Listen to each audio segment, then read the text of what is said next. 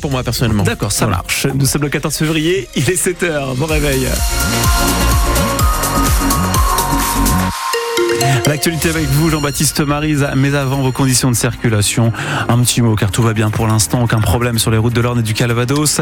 La météo, Jean-Baptiste Oui, J'ai bien compris que mon menu du petit-déj vous intéresse pas. Bon, le menu météo, c'est de la pluie encore ce matin, ce sera plus sec euh, ensuite, avec un ciel qui va rester couvert hein, toute la journée. Les températures 10 à 12 degrés ce matin, 14 à 16 pour les maxi. Et est-ce qu'elle vous intéresse La Saint-Valentin, oui, c'est aujourd'hui 14 février. Est-ce que vous adhérez, vous boycottez? Est-ce une fête commerciale selon vous Appelez-nous, racontez-nous votre Saint-Valentin ou celle que vous boycottez. 02 31 44 48 44.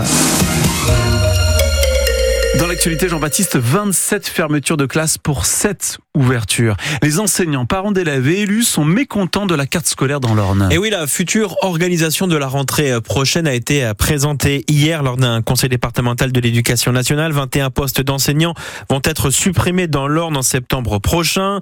L'inspection académique met en avant la diminution des effectifs. Il y aura 301 élèves en moins en primaire à la rentrée dans l'Orne. Pendant la tenue de la réunion hier à la préfecture à Alençon. Les syndicats enseignants ont organisé une manifestation bruyante pour que leurs revendications soient entendues, Olivier Duc.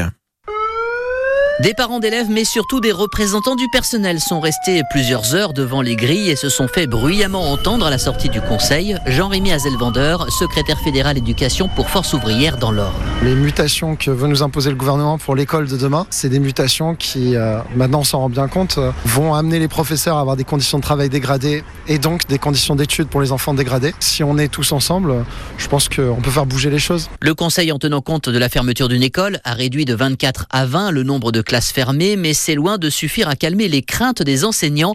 Frédéric Loss, représentant du personnel et enseignant à Carouge. On dit que les effectifs diminuent dans l'Orne, tout ça, mais euh, au lieu d'en faire l'occasion d'avoir un meilleur encadrement euh, des élèves, ben, on préfère faire des économies au niveau des postes. Jean-Luc Legrand, le directeur académique des services de l'éducation nationale de l'Orne, souligne justement que ces fermetures et ces suppressions de postes ne changeront pas les taux d'encadrement, avec une moyenne d'environ 19,6 enfants par classe à la rentrée prochaine. Depuis 2000 2016, le taux d'encadrement s'est amélioré dans le département puisque nous étions euh, en 2016-2018 une moyenne à 22 par classe dans le premier degré. Un deuxième conseil aura lieu en juin. Il pourrait revenir sur des fermetures si l'évolution des inscriptions dans les écoles le justifie, précise le directeur académique. Et vous retrouvez un article complet sur francebleu.fr sur cette carte scolaire, donc dans le département de l'Orne. Par ailleurs, les syndicats d'enseignants sont toujours mobilisés pour la défense de l'école publique, pour réclamer de meilleurs salaires et l'arrêt de multiples réformes, dont celle dite du choc des savoirs qui sera mise en place à la rentrée prochaine, notamment au collège,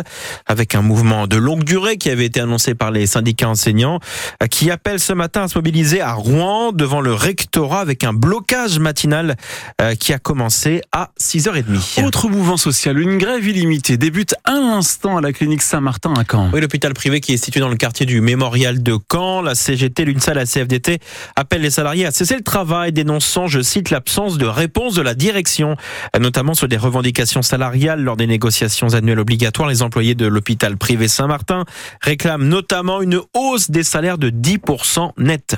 Un hommage national à Robert Bindinter, rendu euh, aujourd'hui à Paris. C'est Emmanuel Macron qui présidera cette cérémonie à partir de midi, en hommage au père de l'abolition de la peine de mort en France. C'est en 1980 lorsqu'il était ministre de la Justice. Le chef de l'État a promis de s'exprimer sur une éventuelle entrée de l'avocat au Panthéon.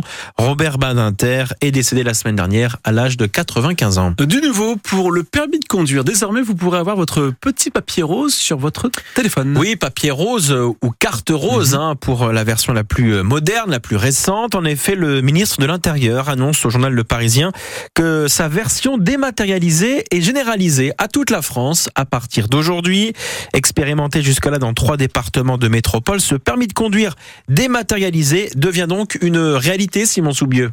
Ce permis de conduire dématérialisé concernera tous les automobilistes qui en font la demande. Il apparaîtra alors dans l'application France Identité sur téléphone.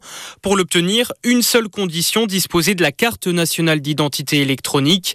Passage obligatoire pour s'authentifier et importer son permis. En revanche, pas besoin de renouveler le permis de conduire pour obtenir sa version dématérialisée. En cas de contrôle des forces de l'ordre, il aura exactement la même valeur que le permis physique. En plus de ça, les policiers ou gendarmes n'auront plus à taper le numéro euros du permis. Évidemment, il n'y a aucune obligation à se procurer cette version dématérialisée sur son téléphone. Ça ne remplace pas sa complète, assure le ministre de l'Intérieur Gérald Darmanin, qui estime toutefois que cette version dématérialisée permettra de lutter beaucoup plus efficacement contre les usurpations d'identité. Simon Soubu donc pour ses explications sur le permis de conduire désormais dématérialisé qui est accessible en France. 7h05, on passe au sport Jean-Baptiste et en football. Rouen ne jouera finalement pas à Caen son quart de finale de Coupe de France. Oui alors, sauf euh, nouveau retournement de situation, hein, c'est bien dans son stade Robert Diochon que le FCR accueillera Valenciennes. La piste du stade d'Ornano à Caen avait pourtant les faveurs du président du club de foot rouennais qui a finalement fait volte-face hier midi. Selon le FCR, les supporters des deux clubs, Caen et Rouen, ne voulaient pas de ce match à Dornano, Théophile Pedrola.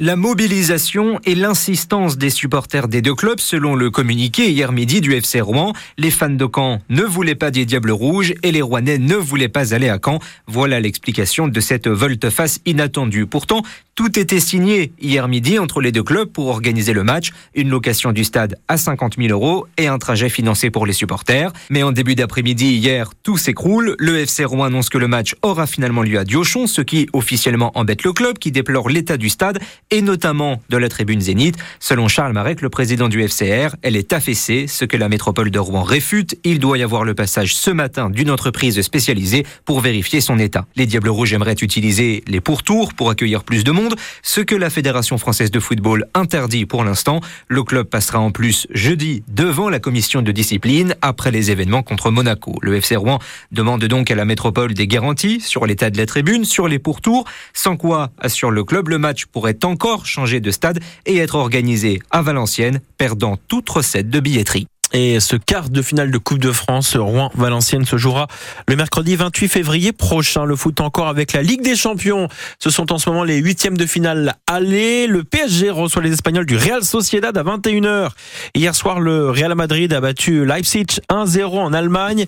Succès du tenant du titre Manchester City 3 buts 1 sur la pelouse des Danois de Copenhague. Et puis le transfert de Djibril Diani aux États-Unis est officiel. Le milieu de terrain du Stade Malherbe ne jouait plus. Euh, depuis un petit moment déjà. Seulement trois apparitions cette saison en Ligue 2 et en Coupe de France. Il s'est donc engagé, comme on en parlait la semaine dernière, avec le club de Charlotte en Caroline du Nord.